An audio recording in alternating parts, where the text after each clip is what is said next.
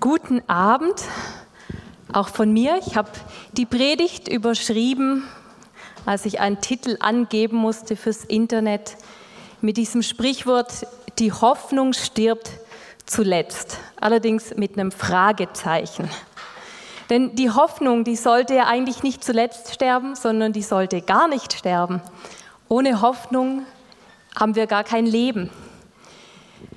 Ich habe mir als Teenager mal zu Weihnachten ein etymologisches Wörterbuch gewünscht, also ein Herkunftswörterbuch, weil ich das so spannend fand. Damals wollte ich Germanistik studieren und bin so den Worten auf die Spur, wo kommt ein Wort her?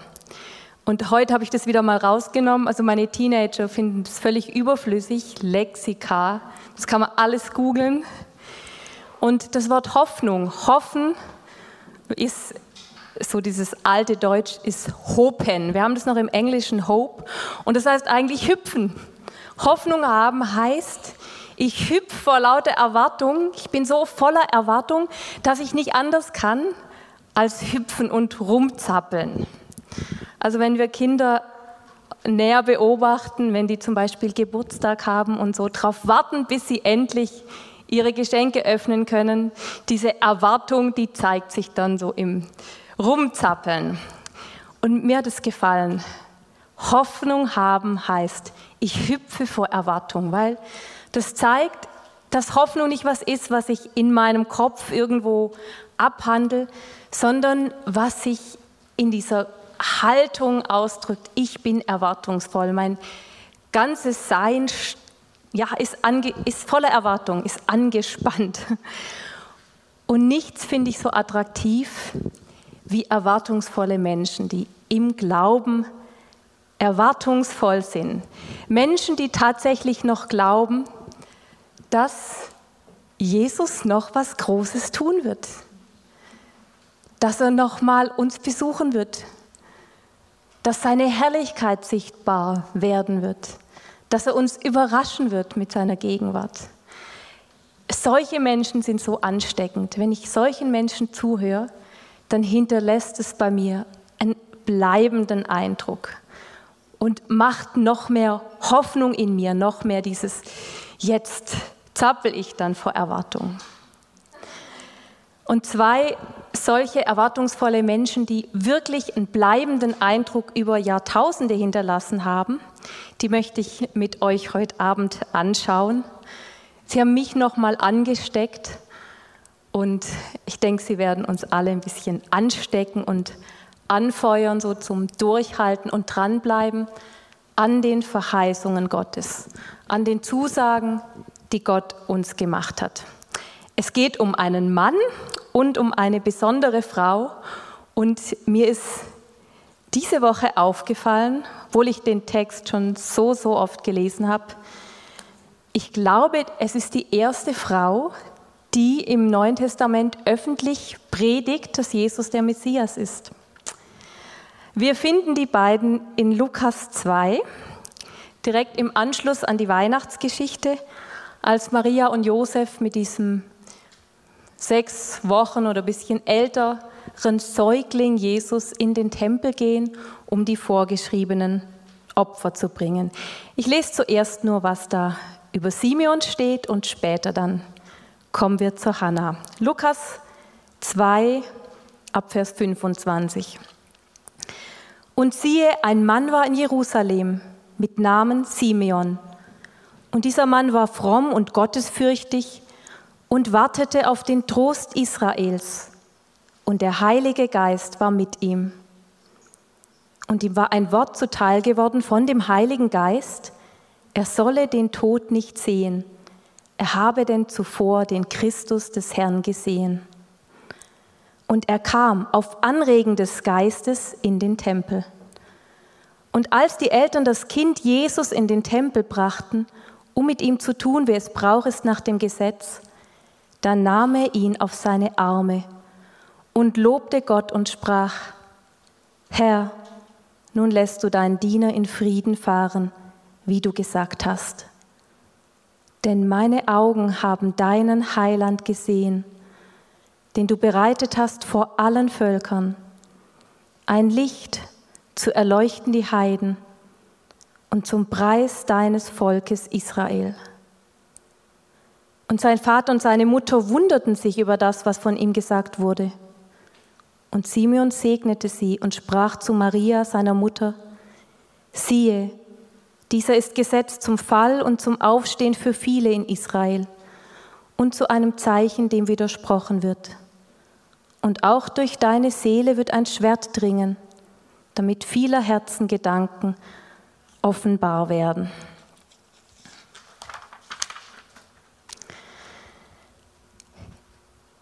Ich bin noch mal mit diesem Simeon unterwegs gewesen und mich hat diese Frage bewegt, wie werden wir zu erwartungsvollen Menschen? Aber wie werden wir nicht nur zu erwartungsvollen Menschen, sondern wie ist es möglich, dass die Erwartung lebendig bleibt, dass wir erwartungsvoll bleiben über Jahre? Und wie kommt es zu dieser Erfüllung, dass wir am Ende sogar noch sehen, worauf wir warten?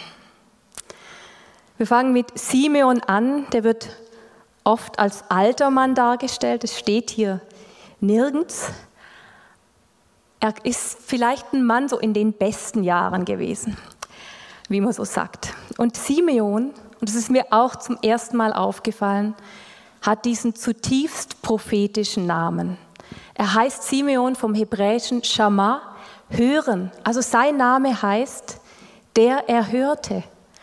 Und er ist hier und der Lukas beschreibt uns den Moment, wo sich die prophetische Bedeutung von seinem Namen erfüllt.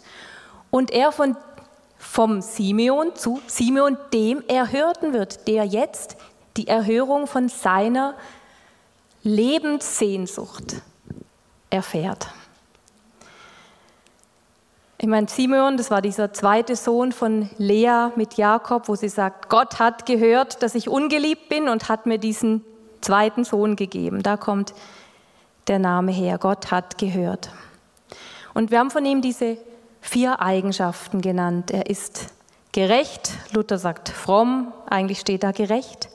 Er ist gottesfürchtig, er ist erwartungsvoll und der Heilige Geist ist auf ihm. Und dass er gerecht und gottesfürchtig ist, das heißt, er ist ein Mann, der lebt mit diesem Gott Israels. Er ist unterwegs mit dem Gott von Abraham, Isaac und Jakob. Er lebt mit dem Wort. Er lebt mit den Jahrtausende alten Verheißungen. Er hält die in sich lebendig. Und drum, weil er gerecht und gottesfürchtig ist und dieses Wort in sich, in sich trägt, mit dem lebt, Drum ist er dieser Wartende. Das ist diese dritte Eigenschaft. Das heißt, er ist einer, der auf den Trost Israels wartet. Im Griechischen steht ein Partizip, also es beschreibt die Eigenschaft. Eigentlich heißt es, er ist ein Wartender in seiner Haltung. Nicht nur ab und zu, sondern er ist erwartungsvoll. Es ist seine Eigenschaft, er wartet auf den Trost Israels, weil er die alte Verheißung kennt. Und wenn wir durch die Propheten gehen, dass immer wieder die Verheißung, Gott wird sein Volk trösten. Ich meine, ich will euch trösten, wie einen seine Mutter tröstet. Das ist eine von den bekannten Stellen. Aber es zieht sich durch immer wieder die Sehnsucht, der Ruf, dass Gott doch kommt und sein Volk tröstet. Und wenn Gott sein Volk tröstet, dann ist es verbunden mit Herrlichkeit. Wir haben in Jesaja 40 diesen Ruf: Tröstet, tröstet mein Volk, spricht euer Gott. Redet mit Jerusalem freundlich, predigt ihr, dass ihre Knechtschaft ein Ende hat, dass ihre Schuld vergeben ist. Und dann kommt dieser Vers, der dann Johannes der Täufer so sein, seine Beschreibung dann ist, es ruft eine Stimme, in der Wüste bereitet dem Herrn den Weg. Und warum? Jesaja 40, Vers 5, denn die Herrlichkeit des Herrn soll offenbart werden. Und alles Fleisch, also alle Menschen miteinander werden es sehen, denn des Herrn Mund hat's geredet. Wenn Gott sein Volk tröstet, dann ist es verbunden mit dem Offenbarwerden der Herrlichkeit, dass dass es sichtbar wird. Und das ist das, was dann passiert, wo Johannes schreibt, das Wort ist jetzt Fleisch geworden und wir haben die Herrlichkeit gesehen. Und eben, einige sehen diese Herrlichkeit, die Mensch geworden ist, schon jetzt in diesem unscheinbaren Säugling. Und er sieht's, weil er diesem Wort so viel Raum gegeben hat, weil er zutiefst überzeugt ist, es ist Realität. Gott wird sein Volk besuchen. Es ist nur eine Frage der Zeit, bis der Gott Israels kommt und sein Volk tröstet und endlich der Weg bereitet wird. Das ist seine Hoffnung. Und auf diesen Nährboden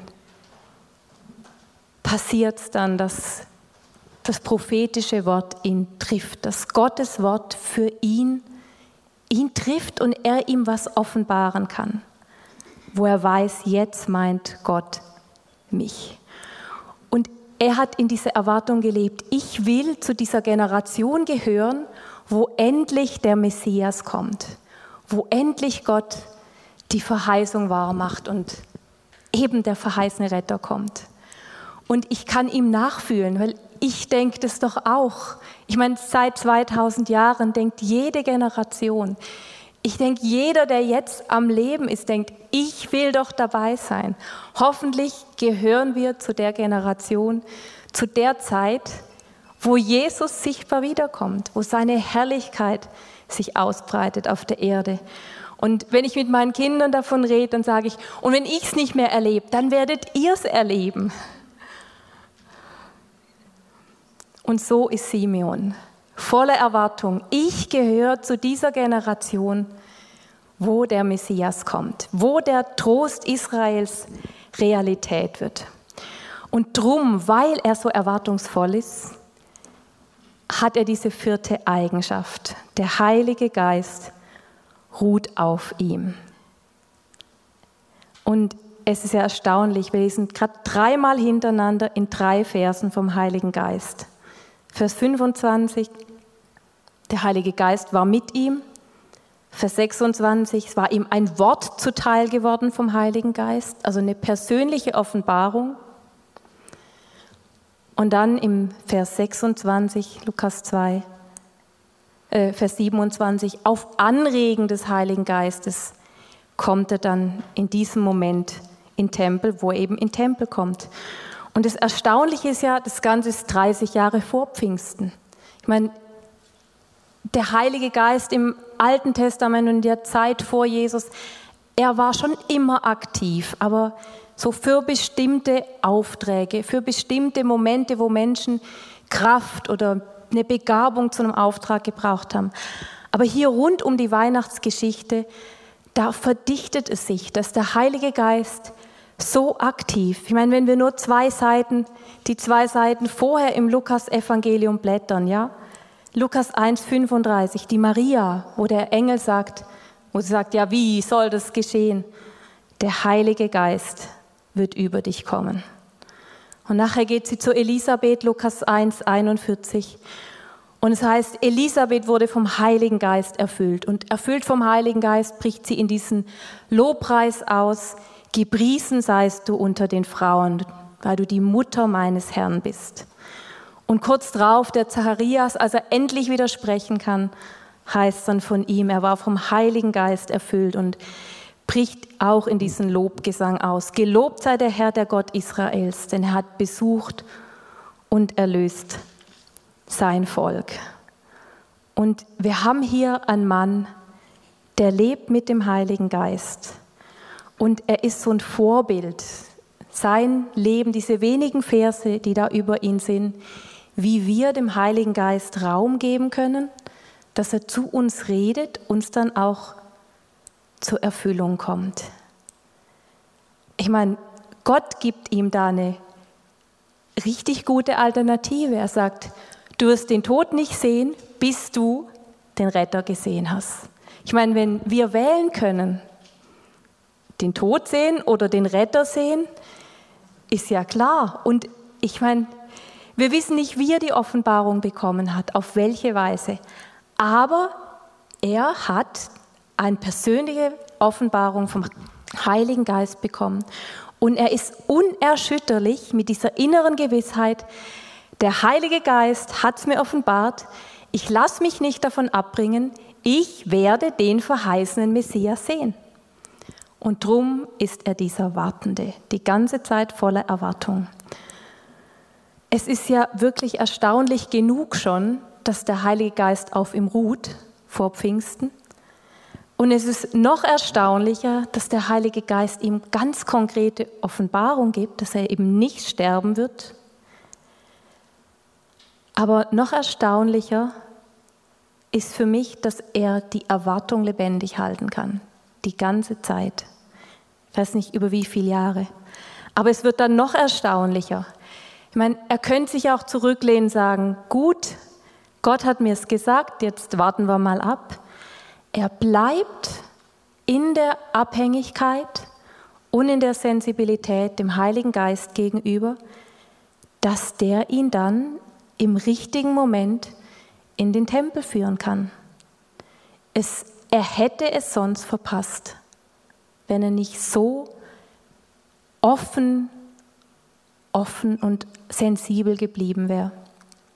Ich meine, es war ein Gewusel im Tempel. Ich denke, da wurden täglich Dutzende von Säuglingen gebracht, wo diese Opfer gebracht wurden für die erstgeborenen Söhne. Und mittendrin öffnet der Heilige Geist dem Simeon die Augen, dass er in diesem unscheinbaren, äußerlich unscheinbaren Ehepaar Jesus erkennt. In dieser armen Erscheinung erkennt der Simeon seinen Herrn. Ich meine, Maria und Josef bringen das Opfer der Armen dar, zwei Tauben. Eigentlich hätte man ein Schaf und eine Taube opfern sollen, aber für die ganz Armen gab es die Ausnahmeregelung, es dürfen auch zwei Tauben sein. Sie opfern zwei Tauben. Und der Simeon erkennt sie und sagt, jetzt kann ich im Frieden gehen. Meine Augen haben deine Rettung gesehen, dein Heil gesehen, den du bereitet hast vor allen Völkern, ein Licht zu erleuchten die Heiden und zum Preis deines Volkes Israel. Und dann ist ja erstaunlich, er hält dieses Baby. Ich meine, für mich als Mutter ich habe mir nicht immer so leicht getan, meine Babys jemand anders in den Arm zu geben und dann noch jemand Fremden. Er hält dieses Baby. Ich meine, Maria, diese Magd des Herrn, die Begnadete vom Heiligen Geist, hat diesen Geist erkannt im Simeon und ihm das Kind in die Arme gelegt und er hält dieses zerbrechliche Leben und erkennt darin, das ist der, auf den Generationen gewartet haben. Das ist Gottes Rettung. Und als er ihn im Arm hält, fängt er an, Gott zu loben. Und hier passiert was ganz, ganz Tiefes, weil ich meine, wir haben im Deutschen zwei Worte, loben oder segnen. Im Griechischen, im Hebräischen ist das das gleiche Wort. Ob wir jetzt Gott loben oder Gott uns segnet, das ist ein Wort. Und hier erhält Gottes Sohn, erhält Jesus Gott in seinen Armen und er segnet dieses zerbrechliche Leben, was ja Gott ist. Gottes Sohn in den Armen von diesem Mann. Und er darf den Sohn Gottes segnen und zugleich lobt er den Vater. Er spricht diesen Segen, der auf ihn kommt in dem Moment, weil er an der Erfüllung seiner Träume ist, seiner Verheißung ist. Diesen Segen spricht er zurück wieder zu Gott, zum Vater, zum Sohn dieser Lobgesang. Und das ist erstaunlich, dass er eben erkennt, das ist jetzt der, auf den wir gewartet haben. Und ich habe drüber nachgedacht, ich meine, die Maria muss hier schon mal ihr Kind jemand anders in die Arme legen. Und ich denke, sie weiß schon, sie weiß doch schon in dem Moment, er gehört nicht nur mir. Er ist mir nur anvertraut, aber er ist eigentlich für das ganze Volk und nachher drüber hinaus für die Völker. Und vielleicht ist hier schon diese Andeutung, dass sie sich ihren Sohn wieder vom Herz reißen muss. Und dann sagt ihr der Simeon, ja, und durch deine Seele wird ein Schwert gehen. Und das Schwert geht durch ihre Seele, als sie dann 30 Jahre später unterm Kreuz steht und mit anschauen muss, wie das, der Speer in die Seite von ihrem Sohn gestochen wird. Habt ihr dieses Bild vor euch, wenn jemand, der schon älter ist, so ein neugeborenes Leben in den Armen hält?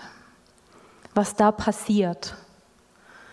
Ich hatte noch das Vorrecht, dass mein Großvater alle unsere vier Kinder in seinen Armen halten durfte. Und ich habe Fotos davon.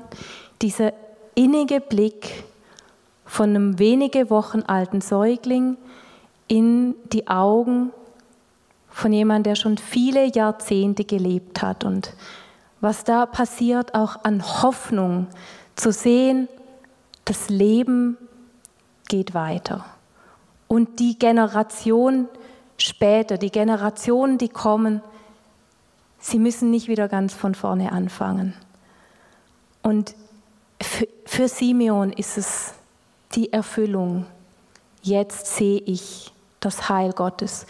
Und er sieht viel weiter als nur in die wenige Wochen, wenige Kilo hier in seinem Arm, sondern er sieht prophetisch die ganze Kraft, das ganze Potenzial, die ganze Verheißung, die drin ist. Und er kann zu diesem Baby sagen, du bist das Licht für die Völker.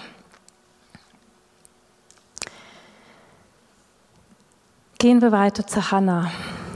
Vers 36, Lukas 2, Vers 36. Und es war eine Prophetin, Hannah, eine Tochter Phanuels aus dem Stamm Asser, die war hochbetagt. Sie hatte sieben Jahre mit ihrem Mann gelebt, nachdem sie geheiratet hatte, und war nun eine Witwe an die 84 Jahre. Die wich nicht vom Tempel und diente Gott mit Fasten und Beten Tag und Nacht.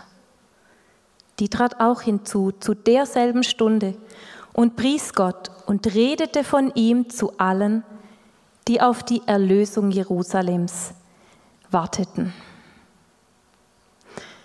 Von der Hanna heißt jetzt, sie ist hochbetagt, sie ist 84 oder man könnte auch übersetzen, sie ist seit 84 Jahren Witwe, dann wäre sie über 100. Wenn sie mit 15 geheiratet hat, war sie 105. Und die hat viel erlebt. Sie hat die Eroberung Jerusalems erlebt. Sie hat 63 vor Christus erlebt, wie der Pompeius einmarschiert ist und einfach in Tempel ist, zwar nichts zerstört hat, aber bis ins Allerheiligste ist als Römer und den Tempel entweiht hat. Sie hat Jahrzehnte von Regierung erlebt, von Herodes dem Großen. Und egal, ob sie 84 oder 105 war, sie hat viel gesehen, sie hat viel erlebt und sie hat in Jerusalem sicher sehr viel Dunkelheit und Elend auch gesehen. Sie hat auf jeden Fall genug gesehen, um auf eins zu warten, auf die Erlösung Jerusalems mit vielen anderen. Aber eben nicht nur auf die Erlösung Jerusalems, sondern auf diesen Erlöser. Und auch durch die Prophetenbücher zieht sich die Verheißung, Gott wird sein Volk erlösen, der Erlöser wird kommen. Und auch die Hannah hat zutiefst prophetische Namen. Ich meine, sie heißt schon mal Hannah, ja, Hannah, Gnade. Sie ist auch eine, die Gnade vor Gott gefunden hat. Und als eine, die Gnade vor Gott gefunden hat, begegnet sie der Maria, der Begnadeten, die eben auch Gnade vor Gott gefunden hat. Und begegnet der Gnade Gottes in Person, Jesus, dieser menschgewordenen Gnade. Und dann ist sie noch eine Tochter von einem Phanuel. Auf Hebräisch wäre das Pniel oder Pnuel, also Angesicht Gottes. Sie hat es schon im Namen, Gnade und die Gottesschau, Gottes Angesicht schauen. Ich meine, warum schreibt er uns genau, was sie alles für Namen hat? Einmal, weil die Frau sicher noch sehr bekannt war zu dem Zeitpunkt, wo er es geschrieben hat, aber auch, weil die Namen zutiefst bedeutungsvoll sind. Sie ist eine Gottesschauerin und jetzt schaut sie Gott in diesem Baby Jesus. Dann noch was ganz Prophetisches, sie ist aus dem Stamm Asser. Und Asser oder Ascher ist jetzt nicht eigentlich jemand, der sehr bevorzugt war. Das war der achte Sohn vom Jakob, der zweite Sohn und dann auch noch von der zweiten Nebenfrau, also ganz weit hinten in der Reihenfolge. Zweiter Sohn der zweiten Nebenfrau. Aber sein Name bedeutet glücklich. Ascher, glücklich. Als er geboren wird, sagt die Lea, weil es war ihre Magd, also wurde er zu ihren Kindern gezählt, ich Glückliche, 1. Mose 30. Ja, die Töchter werden mich glücklich preisen. Und sie nannte ihn Asser. Und jetzt in dieser Nachkomm, Nachkommin, in dieser Tochter aus dem Stamm Asser, erfüllt sich noch eine uralte Verheißung, nämlich der Segen, den der Mose beim Auszug beim Einzug dann ins verheißene Land über die Stämme gesprochen hat. Da sagt er über den Stamm Asser im 5. Mose 33, Vers 24. Und über Asser sprach Mose. Asser ist gesegnet unter den Söhnen. Er sei der Liebling seiner Brüder und tauche seinen Fuß in Öl. Und dann kommt's, er sagt über ihm, dein Alter sei wie deine Jugend. Dein Alter sei wie deine Jugend. Warum erwähnt er, dass sie aus dem Stamm Asser ist? Vielleicht, weil sich hier dieser Segen 1300 Jahre lang gehalten hat. Dein Alter sei wie deine Jugend. Das hat mich beeindruckt. Ich meine, wir wissen, Segen, der geht unendlich weiter. Aber da sagt der Mose 1300 Jahre vorher, dein Alter sei wie deine Jugend. Und dann wird es in ihr verkörpert. Dann wird sie noch eine Prophetin genannt. Wir haben in der Bibel drei Frauen, die Prophetinnen genannt werden, so namentlich gerade. Es gibt dann noch mehr, aber jetzt im Alten Testament haben wir die Miriam, die Deborah und die Hulda. In der jüdischen Tradition ist auch noch die Hannah die Mutter von Samuel, eine Prophetin. Und mit der hat sie eben auch ganz starke Gemeinsamkeiten. Die Hannah, die damals in die Stiftshütte ging zu Eli und dort mit einer Beharrlichkeit gebetet hat, mit Gott gerungen hat und nicht aufgegeben hat, um diesen Sohn zu bitten, bis der Eli gesagt hat in 1 Samuel 1, Geh hin mit Frieden, der Gott Israels wird dir die Bitte erfüllen, die du an ihn gerichtet hast. Sie war ausdauernd und die Hannah hier in Lukas ist auch ausdauernd. Zu Hannah im Alten Testament hat ihr Mann, der Elkanah, gesagt, im Versuch, sie zu trösten, dass sie keine Kinder hatte, hat er zu ihr gesagt, ja, bin ich dir nicht mehr wert als zehn Söhne? Das hat die Hannah nicht wirklich getröstet. Aber hier im Lukas haben wir eine Hannah, die vermutlich auch keine Söhne hatte, aber die jeden Tag ihren Gott im Tempel sucht, weil ihr, ihr Gott, mehr wert ist als die zehn Söhne, die sie nicht hat, weil sie seine Gegenwart sucht, weil sie seit Jahrzehnten ihr Herz vor ihrem Gott im Tempel ausschüttet, wie damals die Hanna in der Stiftshütte, weil sie tief in ihrem Herzen genauso weiß, mein Gott wird meine Sehnsucht erfüllen. Und was ist ihre Sehnsucht? In Vers 38 heißt es, sie wartet auf die Erlösung Jerusalems mit anderen, viele andere auch. Das ist ihre Sehnsucht. Und wir sehen bei der Frau, die hat eine ganz große, weite Reich Gottes Perspektive. Ich meine, sie hätte sicher genug persönliche Nöte und Anliegen und Sorgen, um die sie bitten könnte, aber ihre Sehnsucht ist die Erlösung Jerusalems. Dann heißt sie ist jeden Tag im Tempel, den ganzen Tag, von morgens früh bis abends spät, wahrscheinlich vom Morgenopfer bis zum Abendopfer über Nacht ist sie ganz sicher heimgegangen. Aber ich habe mir überlegt, was hat ihr Umfeld gesagt? Ich meine, sie war sicher in einer Großfamilie mit Nichten und Großneffen und was auch immer. Und ich habe mir das mal so vorgestellt, wenn diese alte Frau jeden Tag den Weg in den Tempel auf sich nimmt, was die gesagt haben. Die haben vielleicht nicht nur wohlwollend über sie geredet. Die haben gesagt, also geht's eigentlich noch? Jetzt rennst du seit Jahrzehnten jeden Tag in den Tempel und erwartest irgendwas. Weißt du eigentlich, wie alt du bist? Werd doch mal vernünftig. Bleib doch mal daheim. Jeden Tag in den Tempel, dann noch so viel beten, dann wirfst du dich noch auf den Boden und dann noch fasten. Beruhig dich. Vielleicht hat sie über ihre Erwartung gesprochen, weil ihr Herz so voll war. Vielleicht haben die anderen einfach gedacht, sie ist jetzt halt ein bisschen eigen oder ein bisschen extrem. Wer weiß. Aber sie ist in einer Treue jeden Tag im Tempel mit erwartungsvoller Haltung. Sie war immer auf Ausschau, ob sie ihn jetzt sieht. Und natürlich wäre es, dass irgendwann die Erwartung ein bisschen einschläft, wenn es so lange geht aber sie ist mit diesen offenen, wachen Augen, wach im Geist, im Tempel geworden. Und als im Tempel gewesen. Und als sie dann den Simeon mit dem Kind sieht, da merkt sie es sofort. Sie merkt es sofort.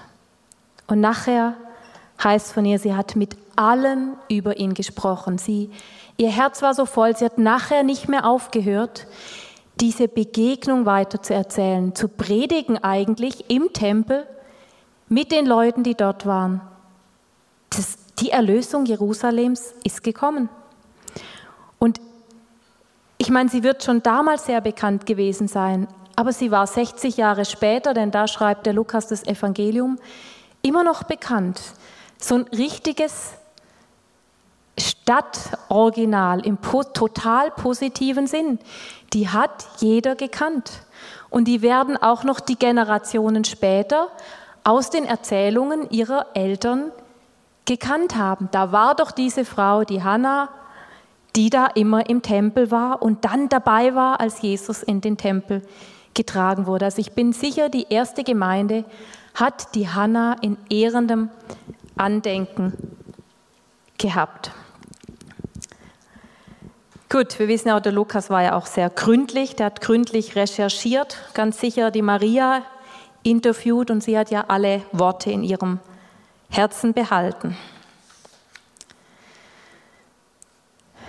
Und bei ihr eigentlich das gleiche Wunder, das sie sofort erkennt in diesem Kind. Der ist es jetzt, der Erlöser, auf den ich gewartet habe. Sie erkennt in dem Baby. Und warum erkennt sie es? Weil sie so viel Zeit in der Gegenwart Gottes verbracht hat. Weil sie so viel im Tempel war, Gott gesucht hat, mit ihm gesprochen hat, mit ihm zusammen war. So nah an Gottes Herzen, dass sie einfach sofort ihn erkannt hat. Im Geist hat sie Jesus erkannt. Ihr Geist hat Gottes Geist in erkannt. Und sie hat die gleiche Reaktion. Sie bricht in Lobpreis aus wie der Simeon und erzählt es weiter. Mich hat es erinnert an dieses Wort aus dem Hebräerbrief über die Geduld. Geduld aber habt ihr nötig. Es ist in Hebräer 10, Vers 35. Fängt es an. Darum werft euer Vertrauen nicht weg, welches eine große Belohnung hat. Geduld aber habt ihr nötig, damit ihr den Willen Gottes tut und das Verheißene empfangt. Denn nur noch eine kleine Weile, so wird kommen, der da kommen soll, und wird nicht lange ausbleiben. Und Hannah und Simeon, die hatten diese Geduld. Sie haben die Erfüllung gesehen, auch wenn sie in einer ganz anderen Gestalt kam, als sie vielleicht erwartet haben. Und ich muss einfach an sie denken in dieser Zeit, in der wir sind. Unsere Generation, die wartet auf die Rettung, auf die Erlösung, darauf, dass Jesus eingreift. Oder wie Paul Gerhard schreibt in Befiehl du deine Wege, mach End, o oh Herr, mach Ende mit aller unserer Not. Und dass er endlich wiederkommt. Dass nochmal eine Welle von Erneuerung durch unser Land geht. Von Buße, von Umkehr, von Reformation, von Erweckung, von Gottesfurcht wo Menschen nochmal erschrecken und sagen, so heilig ist Gott, so groß ist Gott, so gut ist Gott.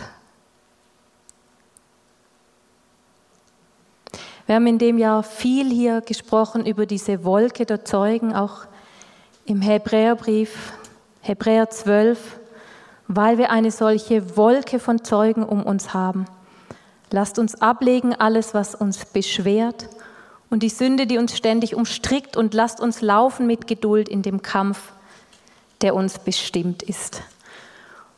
Und Hannah und Simeon sind für mich nochmal solche Zeugen der Ermutigung, die ermutigen zum Dranbleiben, zum nicht aufhören, auch mit Gebeten, zum Festhalten an Verheißungen, festhalten an dem, was Gott gesagt hat, an diesen ewig gültigen Verheißungen, aber besonders an all denen, die er uns daraus lebendig gemacht hat und ans Herz gelegt hat, dass wir sie zu unserem eigenen machen.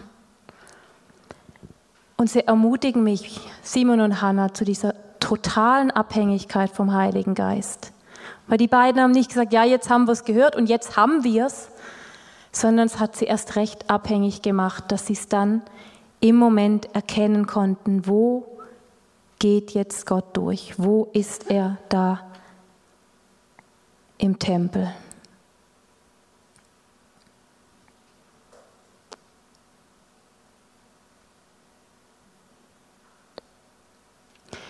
Wenn ich eins mitnehme von Simeon und Hannah, dann ist es, wir hängen uns an unseren Gott und geben diesem Heiligen Geist Raum in uns, dass er diesen Nährboden schafft, wo Gott sprechen kann, wo er die ewigen Verheißungen in unser Leben reinsprechen kann und die persönliche Wegweisung geben kann, wo er diese Worte nimmt und in uns lebendig macht, in uns zum Brot macht, zur Nahrung macht, zur Stärkung macht. Ich meine schon nur diese Worte, wer Jesus ist.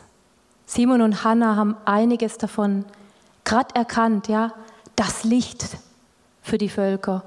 Und 30 Jahre später steht Jesus da als Mann und sagt, ich bin das Licht der Welt. Aber er wird für uns nur zum Licht, wenn der Heilige Geist dieses Wort in uns lebendig macht, uns zu unserer Verheißung wird, wo wir wissen, er meint mich, egal wie dunkel die Nächte meiner Seele sind, er ist mein Licht. Und dann passiert das, was bei Simeon passiert ist. Es lässt die Erwartung in uns steigen. Auch wenn wir nicht gerade hüpfen vielleicht, ja, hoffen, hüpfen, aber die Erwartung, dass er es tatsächlich so meint und dass er tatsächlich mich meint, jeden von uns meint, dass die ewige Wahrheit zu meiner Wahrheit wird. Und dann wird die Hoffnung nicht zuletzt sterben, sondern sie wird gar nicht sterben, weil die Hoffnung eine Person ist, weil die Hoffnung ist Christus in mir, die Hoffnung auf Herrlichkeit. Und Christus in mir, also Jesus in mir, der wird sich nie ändern. Der wird nie aufhören, Licht zu sein, der wird nie aufhören, Leben zu sein.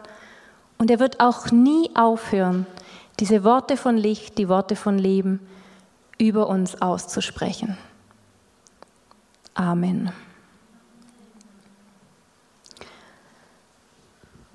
Und ich danke dir, Heiliger Geist, dass du damals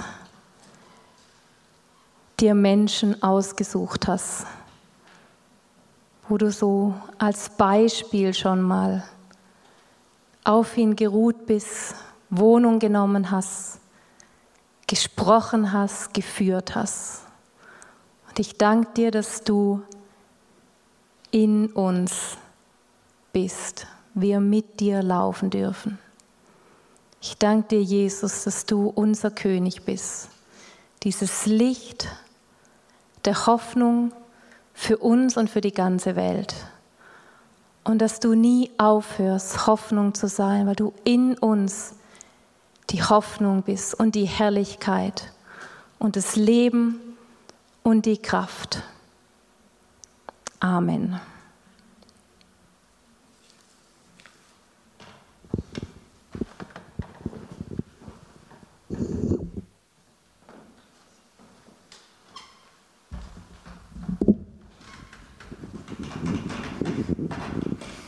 Vielen Dank, Katharina. Ich möchte beten, dass wir jetzt noch eine Zeit haben, wo der Heilige Geist in dir, in uns, bei euch zu Hause, das noch einmal aktivieren kann. Unsere Verheißungen, das, was er uns zu dir gesprochen hat, das, was in dir Hoffnung ist oder noch Hoffnung werden soll. Nicht Wunschdenken, sondern ich glaube, wir leben jetzt in diesen Zeiten, wo wir so eine Hoffnung haben müssen, die Christus ist. Und der Hebräer beschreibt diese Hoffnung als eine Hoffnung, die wie ein Anker in das Allerheiligste hineingeht. Was wir von Simeon und Hannah gehört haben, das war nicht ein Luftibus, das war nicht eine Wolke, das war nicht irgendwo, ich träume von einem schönen Haus oder mal irgend, sondern das war Substanz von diesem Gott auf Erden. Und ich möchte beten, wir wollen uns gemeinsam noch, bevor wir dann wieder aufbrechen, gerade jetzt in dieser Zeit, wir brauchen das. Ich möchte beten zuallererst, dass in dieser Zeit Träume und Visionen und Wort Gottes freigesetzt werden. Und zwar über alle Headlines, über alle Nachrichten, über jede Form der Information, die uns bestimmen möchte, die auch unsere Köpfe, unser Denken bestimmen möchte, sondern jetzt ist gerade jetzt in dieser Zeit, fängt Gott an, diese Headlines an zu überschreiben mit seiner Wahrheit, mit seiner Zukunft, mit seiner Perspektive. Und ich möchte euch, die ihr zuschaut, auch hier da, wir, wir möchten diesen Helm des Heils noch einmal ganz bewusst aufsetzen, dass wir in diesem Helm des Heils ausgerichtet Gedanken des Zukunfts- und des Heilsdenken, die ihre Wurzeln in der Verheißung von Jesus haben. Vater, ich bitte gerade jetzt, ich sehe das überall, ich muss das gar nicht auffordern, ihr habt euch schon an, ihr zieht euch schon diesen Helm an, weil ihr wisst, der Helm ist Christus. Er ist die Waffenrüstung. Er ist unser Helm. Er nimmt diese Gedanken jetzt. Und Vater, ich bete, dass wir Gedanken des Heils denken können.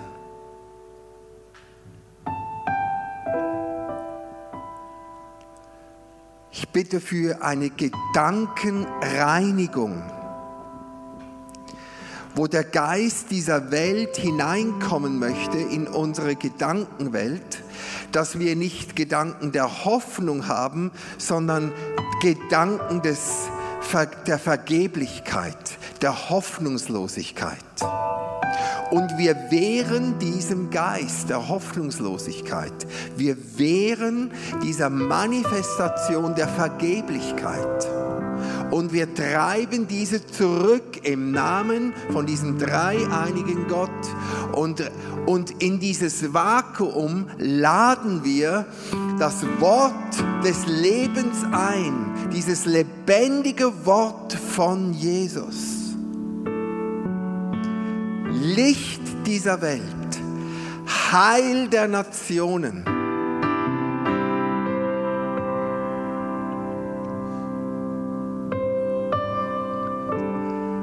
Zukunft meiner Familie.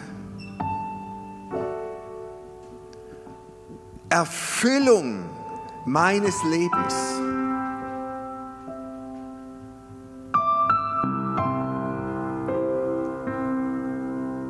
Vater, ersetze, ersetze, lass es wie ein Exchange, ein Austausch sein jetzt.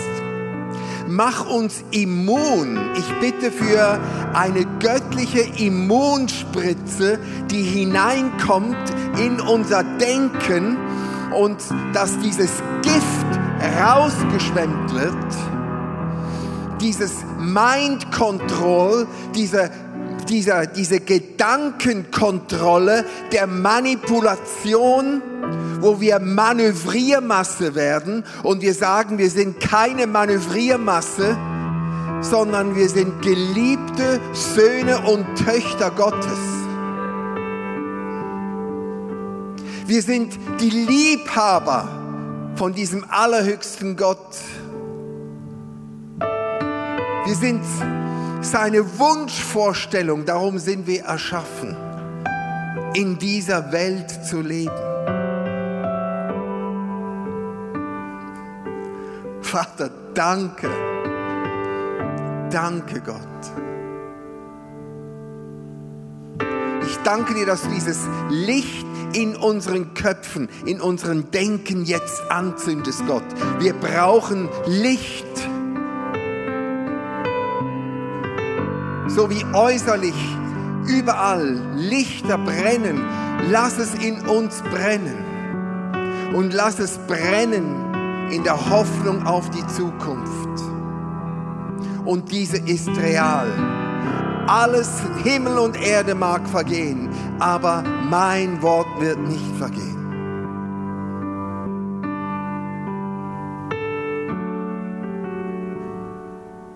Danke, Gott tue dein Werk, guter Heiliger Geist. Knüpfe, so, ich sehe Riemen. Ein, ein guter Helm, der muss fixiert werden. Und da gibt es diese Lederriemen, die, die dann diesen Helm fixieren, dass auch wenn der Kopf schüttelt oder wenn Stöße kommen, die, dass der Helm nicht wegfliegt. Und ich bitte Jesus, dass du wirklich Helmfixierungen vornimmst. Dass der nicht immer wegfliegt.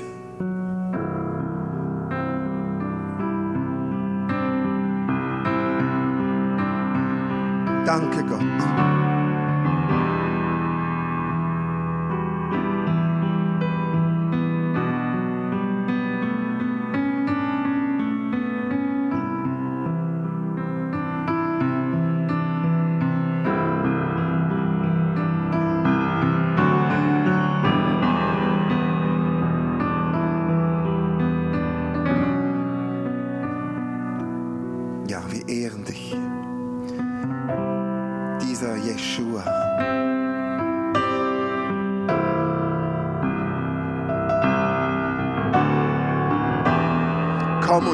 Offenbare dich noch einmal. Wir wollen dich erkennen. Und wir sagen, wir wollen dich in diesem Chaos, in diesem Gewusel erkennen.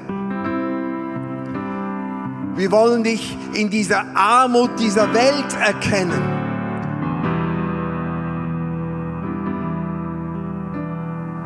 Vater, wo, wo nicht der, der Glanz und der Pomp in diesem Vordergrund rückt, sondern manchmal der Glanz in der Form dieser zwei armen Tauben kommen. Und mögen unsere Blicke jetzt in dieser Zeit,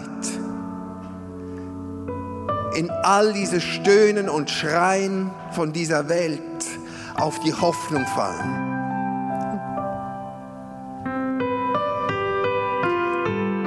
Und wir bitten Jesus, gib uns diese Augensalbe, dass sie dich erkennen. Es ist der gleiche prophetische Geist, der auf den Samuel war, der auf uns ist.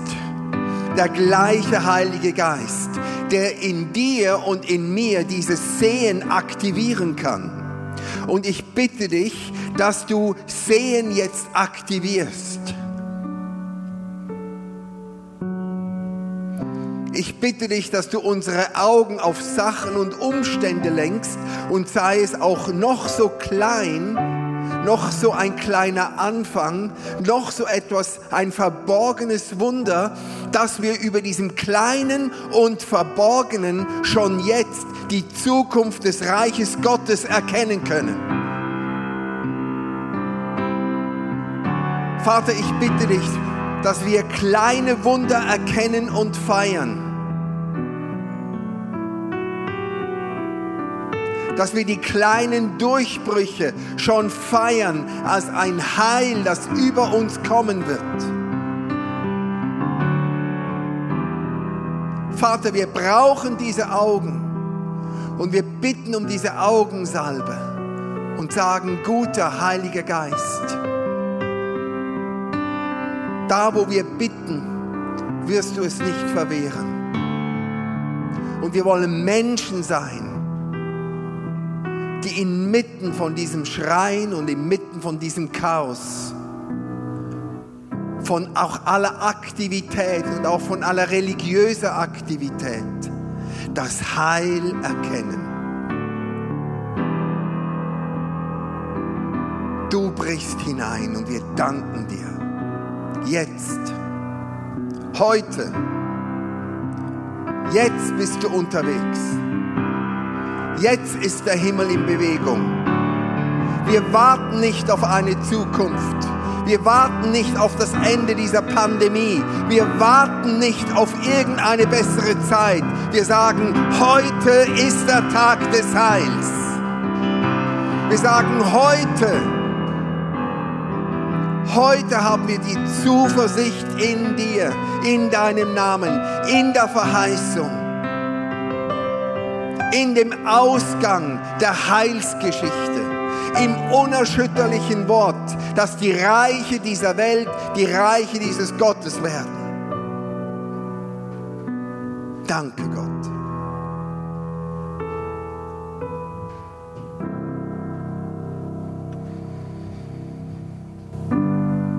Wir weihen uns dir noch einmal.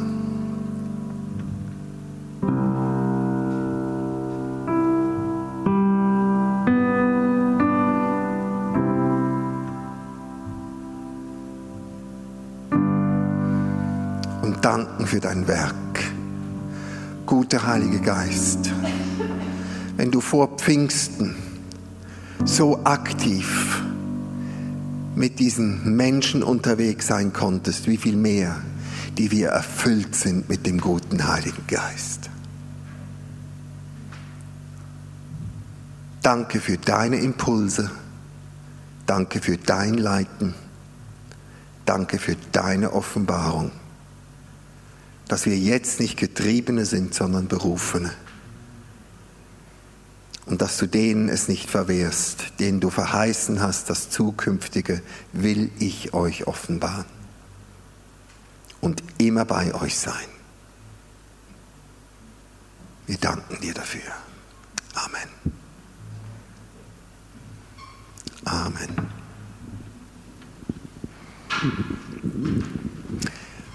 Euch allen einen schönen Abend. Geht gut gerüstet mit dem Helm in die nächsten Wochen. Wir werden nächste Woche noch einmal Abschluss feiern, diesem Jahresende. Nochmal herzlich willkommen. Morgen Mittwoch für diejenigen, die Lust haben, ebenfalls der Mittwochtalk, wo wir sicher noch einiges besprechen und bewegen werden. Und diejenigen, die den Blick noch etwas weiter in das Reich Gottes legen möchten, sei euch auch am Donnerstag herzlich noch dieses globale Gathering von Watchmen ans Herz gelegt, watchmen.org. Da geht es noch um diesen Jahresabschluss, wo die Nationen zusammen noch einmal diesen Gott anbeten werden. Da wird es von den pazifischen Inseln bis Amerika bis von Juden und Araber und Europäern und ein bunter Blumenstrauß von dem, was der, was der Heilige Geist in diesem Jahr gewirkt hat.